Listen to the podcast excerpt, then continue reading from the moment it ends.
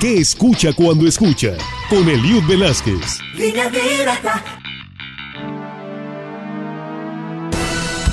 Bienvenidos. En este mundo, los sonidos, como la humanidad, nacen, crecen, se desarrollan, se reproducen y mueren.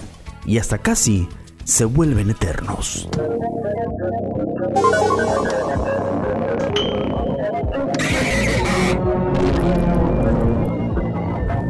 Sí, esta sección es un ejercicio filosófico sobre los sonidos que se han escuchado un día y al otro no. Sonidos que se han mantenido a pesar del tiempo y aquellos que tuvieron una vida muy corta. Por ejemplo, estos sonidos acaban de nacer.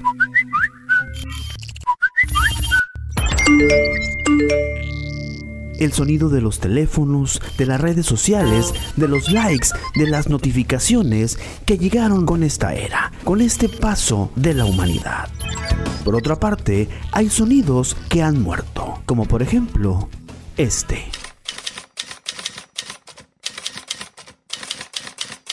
La máquina de escribir artefacto que nació en el año de 1868. En estos tiempos ya no hay sonidos de máquinas en las oficinas. Su ausencia se debe a la modernidad. Diríamos que este sonido tan solo vivió alrededor de 150 años. ¿O qué le parece el sonido de los pájaros? Diríamos que es un sonido casi eterno, que ha estado antes que usted y yo y que, esperemos, se siga reproduciendo.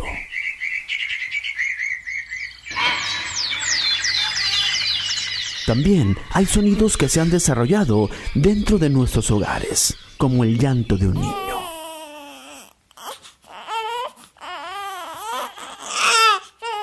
¿Recuerda usted el llanto de uno de sus hijos?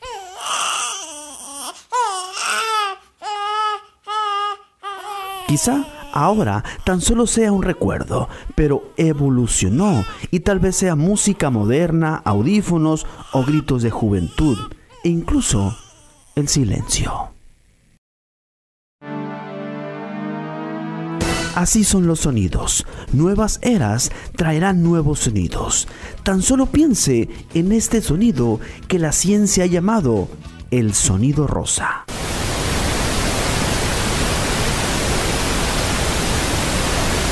Sí, el que usted escucha al terminar la transmisión televisiva y que solo existe en transistores, materiales magnéticos o en grabaciones y algunos otros artefactos. Y que tal vez no sabríamos que existía hasta que se inventó la televisión.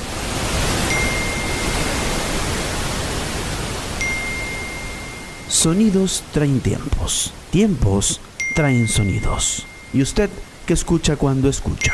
Mi nombre es Eliud Velázquez. Hasta la próxima.